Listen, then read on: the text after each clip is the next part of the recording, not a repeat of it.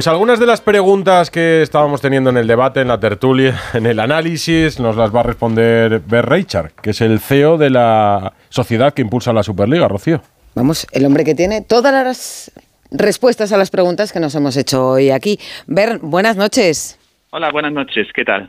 ¿Qué feeling tienes después de esta decisión del Tribunal Europeo? Bueno, el feeling de que hoy es un día importante, eh, un día para estar satisfecho y que el Europa de las libertades eh, no se ha olvidado del fútbol. ¿Cuándo va a ser realidad esta Superliga?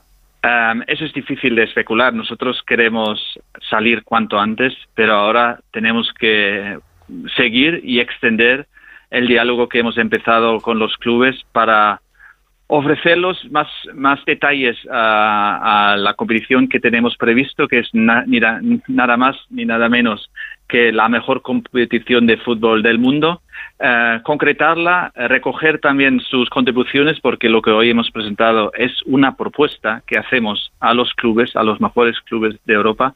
Em, y también tenemos un reto importante eh, en cuanto a Unify, la plataforma para los aficionados que también hemos presentado hoy. Bueno, ese ha sido el gran titular hoy, ¿no? Fútbol gratis. ¿Y eso cómo se hace?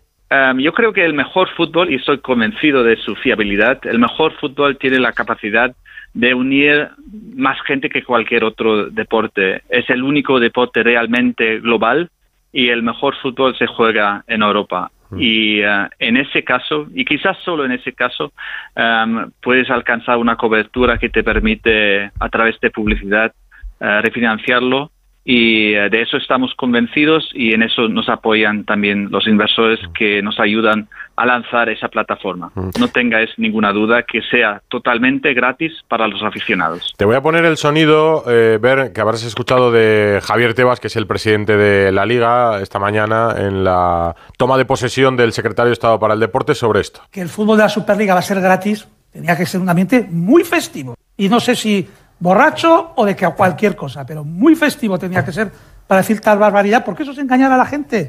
Eso es mentir a la gente, como viene mintiendo este CEO constantemente, puede engañar a la gente.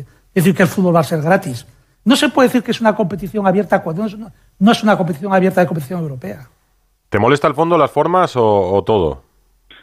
No, tengo, tengo cierto no sé, entendimiento, compresión de que hoy en día ha caído el monopolio, ah. ha caído el establishment del fútbol, em, ha ganado la libertad de los clubes de decidir su propio futuro y habrá gente que pierde su privilegio y se siente muy incómodo.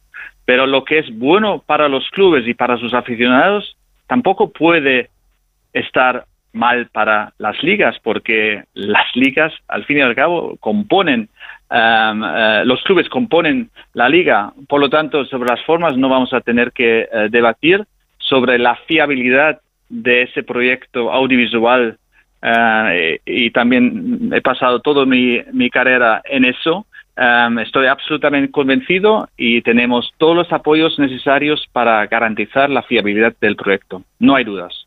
¿Habéis empezado a hablar ya con clubes? Decías, eh, hablabas antes ya de, un diálogo. Hoy mismo habéis empezado a hablar con algún club, porque claro, la liga italiana, la inglesa, la francesa, el Bayern, el Dortmund, el Atlético, eh, la liga española, con pancartas incluso en, en los partidos, han dicho que están en contra.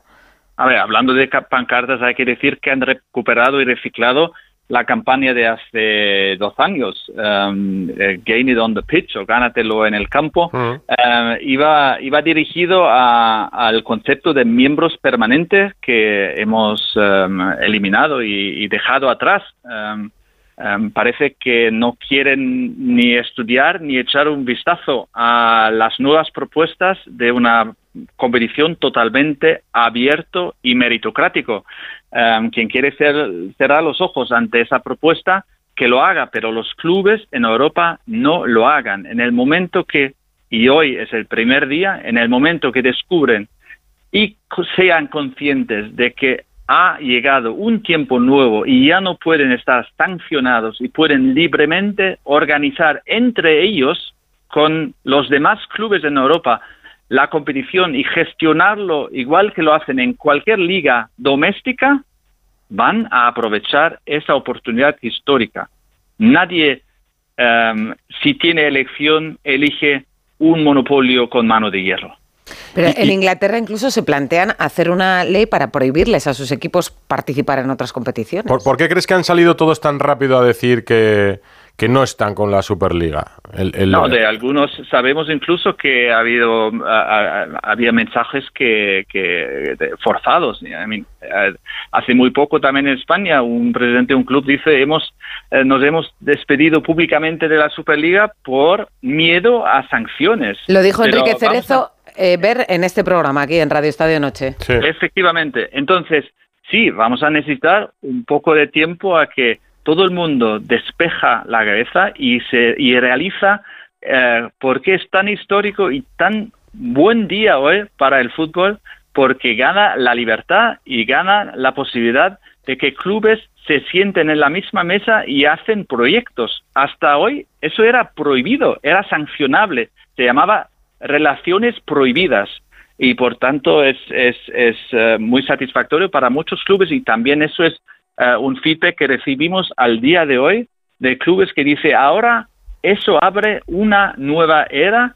y, um, y ahora obviamente nuestra propuesta como cualquier propuesta tiene que convencer tiene que convencer a todos los clubes en Europa y tiene que convencer a sus aficionados. O sea, el reto, el reto, el reto ahora es convencer, convencer a la Premier, convencer al Bayern, convencer al Dortmund, convencer al Atleti. ¿Ese es el reto?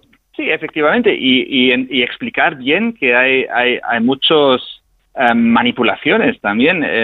la, Premier eh, se está protegiendo y ha erigido obstáculos em, sobre eh, llamados breakaway leagues para ligas eh, que obligan a los clubes de dejar la liga nacional. Nunca ha sido la intención de esa iniciativa y tampoco lo es ahora.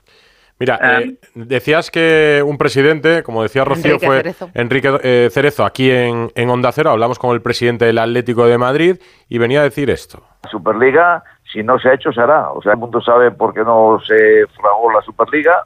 Cada uno tiene su opinión de ella y yo, como no acostumbro a mentir, pues te puedo decir, yo creo que la Superliga es buena para el fútbol español. Que si nosotros no jugábamos en la UEFA y en aquel momento la UEFA estaba dispuesta a sancionarnos, pues entonces no decidimos arriesgar a que la, eh, que la UEFA o cualquier organismo europeo que nos pudiera sancionar. Esto lo dijo claro. El después, 15 de noviembre. Después lo matizó eh, en la página web con el revuelo que se montó a través de lo que había dicho el Atlético de Madrid, porque sorprendía que el presidente del Atleti dijese precisamente esto. Y lo que dijo es que habría algo, pero siempre bajo el paraguas de la UEFA. ¿Eso lo contempláis? Nosotros siempre eh, hemos, hemos incluido a todos en nuestro diálogo. Llevamos 18 meses hablando con todo el mundo. Eh, yo personalmente he ido a Nyon eh, para tener un, un, diálogo abierto, honesto con la UEFA. Em, no fue bien, bienvenido y mm. el, el, diálogo em, honesto no se dio, pero nosotros no cerramos ninguna puerta. Eso es una iniciativa que tiene que convencer al mundo del fútbol eso es, em, eso es honesto y eso significa también que volveríamos a hablar con quien, con quien haga falta. Pero hoy, hoy mismo ya habéis hablado con, con gente. No, Igual, no. con gente sí, con la UEFA no, eh, con mucha gente y con clubes, con clubes por ejemplo. Muchas, felicidades y con muchos clubes. Lo que nos, lo que pasa también eh, es que ahora lo que queremos no es dividir y ahora nombrar clubes que están interesados, que están muy interesados, que están súper entusiastas o que hacen un comentario, eh, un comunicado y nos dejan saber que han sido invitados a hacerlo y que tienen que cumplir con eso. Todo hay, pero nombrando ahora esos clubes, realmente dividiría, dividiría al fútbol y nosotros lo queremos unir. Acabamos de tirar un muro y no vamos a elegir otro de que eso es de un campo y esos son de otros campos. Eso no es el momento. Yo creo que la gente no acaba de tener en la cabeza todavía el formato. Bueno, la gente no tiene en la cabeza todavía el nuevo formato de la Champions para la próxima temporada, tampoco el de la Superliga. Eh, una pregunta que nos hacíamos hoy durante la jornada de liga. Si el Girona, al final de esta temporada, gana la liga, la próxima jugaría la Superliga con el Real Madrid, el Manchester United, el Manchester City, el PSG. ¿La oro o la azul? A ver, primero depende si, eh, si forma ya parte de los 64 que acceden a, a los tres divisiones. Y si eh, no está en los tres divisiones y hace una temporada extraordinaria domésticamente, accede a la Superliga y entra por la Liga Azul, donde entran los equipos y donde hay un acceso más abierto, más directo y más equitativo que actualmente hay en los competidores europeos. Quiero decir, si el Girona gana la Liga, el año que viene tendría la posibilidad de jugar una final de la Superliga en el mes de mayo con el Real Madrid, con el Manchester United o con el PSG.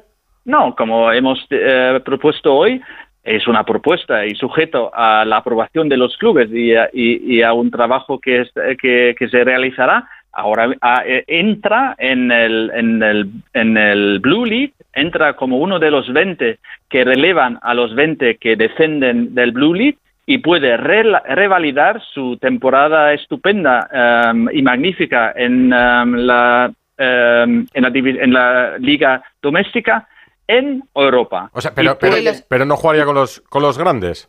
Pues eh, juega con los grandes cuando luego eh, se consolida y, y, asciende a la segunda o a la, a la eh, Golden League o a la Star League.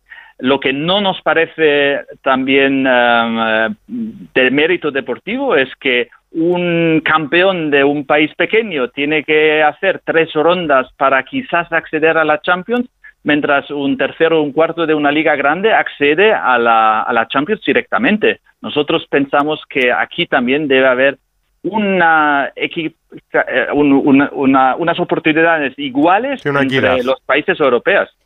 ¿Y quién serían los primeros 64? O sea, ¿quiénes serían, por ejemplo, los, los 16 que estarían en la Liga Estrella, que es la más, bueno, la de los mejores?